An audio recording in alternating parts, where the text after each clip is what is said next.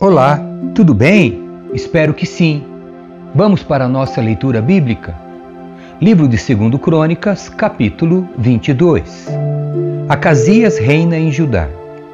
Então o povo de Jerusalém proclamou Acasias, filho mais novo de Jeorão, o novo rei, pois os bandos de saqueadores que vieram com os árabes tinham matado todos os filhos mais velhos de Jeorão. Assim Acasias, filho de Jeorão, reinou em Judá. Acasias tinha 22 anos quando começou a reinar e reinou em Jerusalém por um ano. Sua mãe era Atalia, neta do rei Onri. Acasias também seguiu o exemplo da família do rei Acabe, pois sua mãe o incentivou a praticar o mal. Fez o que era mal aos olhos do Senhor, como a família de Acabe. Depois da morte de seu pai, eles se tornaram seus conselheiros e o levaram à ruína.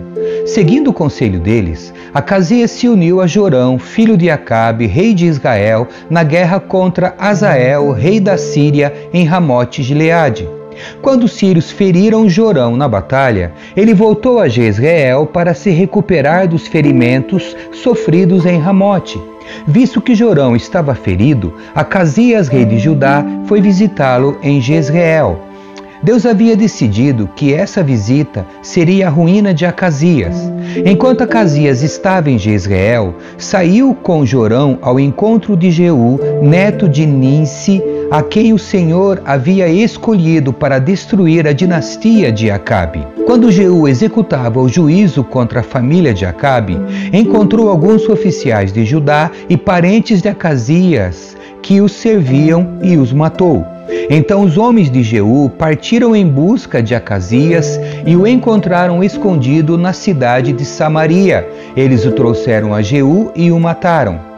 Acasias recebeu um sepultamento digno, pois o povo disse: Ele era neto de Josafá, homem que buscou o Senhor de todo o coração.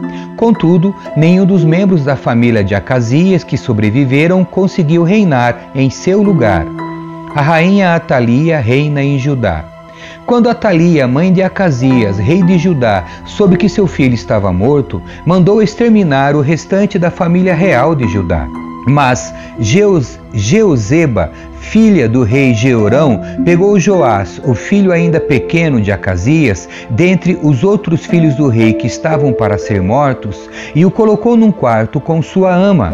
Assim, Jeuzeba, esposa do sacerdote Joiada e irmã de Acasias, escondeu o menino para que Atalia não o matasse. Joás ficou escondido com eles no templo de Deus durante seis anos, enquanto Atalia governava o país capítulo 23 Rebelião contra Atalia. No sétimo ano do reinado de Atalia, o sacerdote Joiada decidiu agir. Criou coragem e fez um acordo com os comandantes dos batalhões, Azarias, filho de Jeroão, Ismael, filho de Joanã, Azarias, filho de Obed, Maacéias, filho de Adaías, Elisafate, filho de Zicre. Esses homens viajaram por todo o reino de Judá e convocaram os levitas e os chefes das famílias de todas as cidades para irem a Jerusalém. Todos se reuniram no templo de Deus, onde formaram um pacto solene com o jovem rei Joás. Joiada lhes disse: Aqui está o filho do rei. Chegou a hora de ele governar. O Senhor prometeu que um descendente de Davi seria nosso rei. Vocês devem fazer o seguinte: quando os sacerdotes e os levitas entrarem em serviço no sábado, uma terça parte de vocês ficará de guarda nas portas, outra terça parte irá ao palácio real, e a última terça parte ficará de guarda na porta do alicerce. Os demais permanecerão nos pátios do templo do Senhor. Lembrem-se, apenas os sacerdotes e os levitas de serviço podem entrar no templo do Senhor, pois foram consagrados. O restante do povo deve obedecer às instruções do Senhor e ficar do lado de fora. Vocês, levitas, posicionem-se em volta do rei, de armas na mão. Matem qualquer pessoa que tentar entrar no templo. Permaneçam com o rei aonde ele for. Então os levitas e o povo de Judá fizeram tudo que o sacerdote Joiada ordenou. Os comandantes se encarregaram dos homens que iam entrar em serviço naquele sábado e dos que iam sair. O sacerdote Joiada não deixou ninguém ir para casa no fim do turno. Depois, Joiada forneceu aos comandantes as lanças e os escudos grandes e pequenos que haviam pertencido ao rei Davi e que estavam guardados no templo de Deus. Posicionou todos os homens em volta do rei de armas na mão. Formaram uma fileira desde o lado sul do templo até o lado norte e ao redor do altar. Então Joiada e seus filhos trouxeram Joás, o filho do rei, para fora, puseram a coroa em sua cabeça e lhe entregaram uma cópia da lei. Depois ungiram Joás e o proclamaram rei, e todos gritaram: Viva o rei! A morte de Atalia. Quando Atalia ouviu o barulho do povo correndo e os gritos de louvor ao rei, foi para o templo do Senhor, onde o povo estava reunido. Ao chegar, viu o rei em pé no lugar de honra junto à coluna na entrada do templo. Estava rodeado pelos comandantes de tocadores de trombeta, e gente de toda a terra se alegrava e tocava trombetas. Cantores com instrumentos musicais dirigiam o povo numa grande celebração. Quando Atalia viu tudo isso, rasgou suas roupas e gritou: Traição! Traição! Então o sacerdote Joiada ordenou aos comandantes encarregados das tropas: Levem-na aos soldados que estão na frente do templo e matem qualquer pessoa que a seguir. Pois o sacerdote tinha dito: Ela não deve ser morta dentro do templo do Senhor. Eles aprenderam e a levaram à porta dos cavalos, o terreno do palácio, e a mataram ali as reformas religiosas de Joiada. Joiada fez uma aliança entre ele, o povo e o rei, estabelecendo que eles seriam o povo do Senhor. Todo o povo foi ao templo de Baal e o derrubou. Demoliram os altares, despedaçaram os ídolos e executaram Matã, sacerdote de Baal, em frente aos altares. Joiada encarregou os sacerdotes e os levitas de cuidarem do templo do Senhor, segundo as instruções de Davi. Ordenou que apresentassem holocaustos ao Senhor, como ordenava a lei de Moisés, com cânticos e alegria, conforme Davi tinha instruído. Também pôs guardas às portas do templo do Senhor, para que não entrasse ninguém que por algum motivo estivesse cerimonialmente impuro. Então, os comandantes dos batalhões, os nobres, os governantes de todo o povo da terra escoltaram o rei para fora do templo do Senhor, passaram pela porta superior e entraram no palácio, onde o rei se sentou no trono real. Todo o povo do reino se alegrou e a cidade ficou em paz, pois Atalia tinha sido morta. Capítulo 24 Joás faz reparos no templo. Joás tinha sete anos quando começou a reinar e reinou em Jerusalém por quarenta anos. Sua mãe se chamava Zíbia e era de Berseba. Joás fez o que era certo aos olhos do Senhor enquanto o sacerdote Joiada estava vivo. Joiada escolheu duas esposas para Joás e ele teve filhos e filhas. Algum tempo depois, Joás resolveu fazer reparos no templo do Senhor. Reuniu os sacerdotes e os levitas e lhes deu as seguintes instruções: Vão a todas as cidades de Judá e recolham o imposto anual para fazer os reparos no templo do Senhor. Façam isso logo. Os levitas, porém, não se apressaram. Então o rei mandou chamar o sumo sacerdote Joiada e lhe perguntou: Por que você não exigiu que os levitas saíssem e recolhessem os impostos que as cidades de Judá e a cidade de Jerusalém devem pagar para o templo?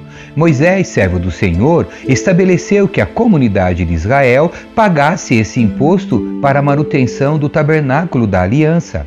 Ao longo dos anos, os seguidores da perversa Atalia haviam arrombado o templo de Deus e usado os objetos sagrados do templo do Senhor para adorar as imagens de Baal.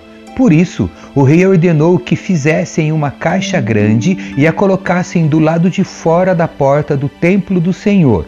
Então foi proclamado em Judá e em Jerusalém que o povo devia trazer ao Senhor o imposto que Moisés, servo de Deus, havia requerido dos israelitas no deserto.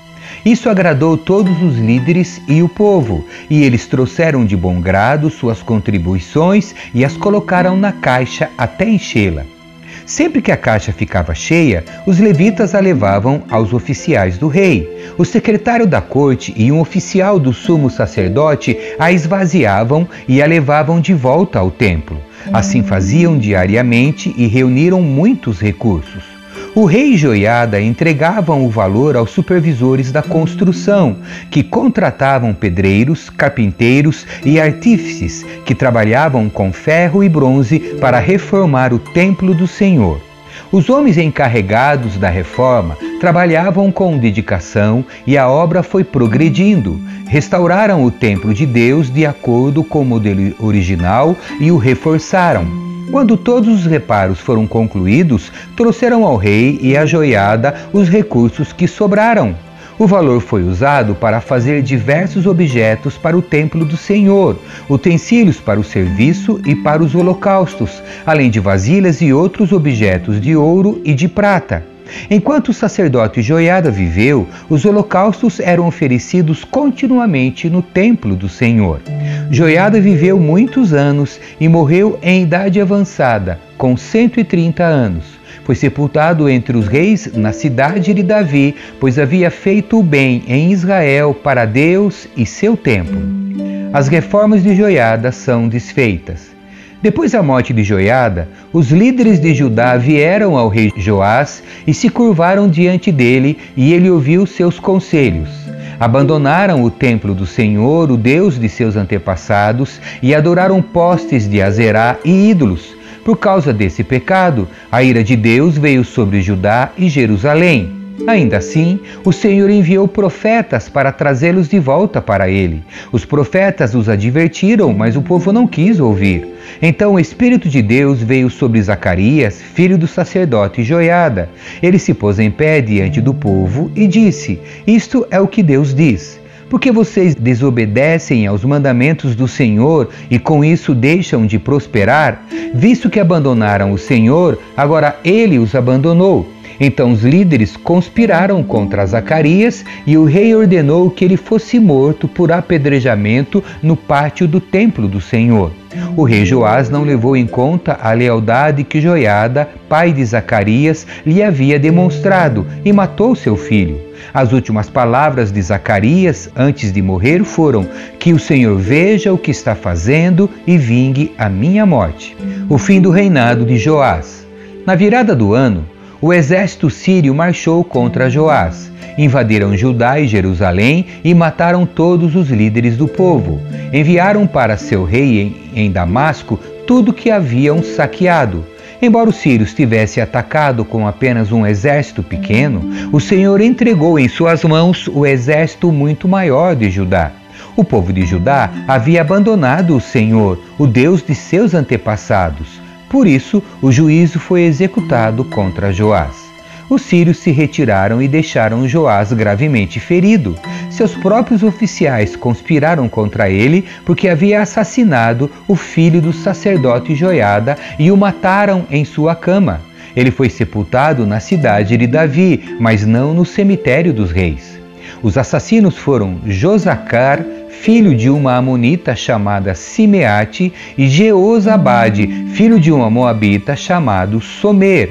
O relato sobre os filhos de Joás, as muitas profecias a respeito dele e o registro da reforma do templo de Deus estão registrados no comentário sobre o livro dos reis. Seu filho Amazias foi seu sucessor. Amém. Que Deus abençoe você. Tchau.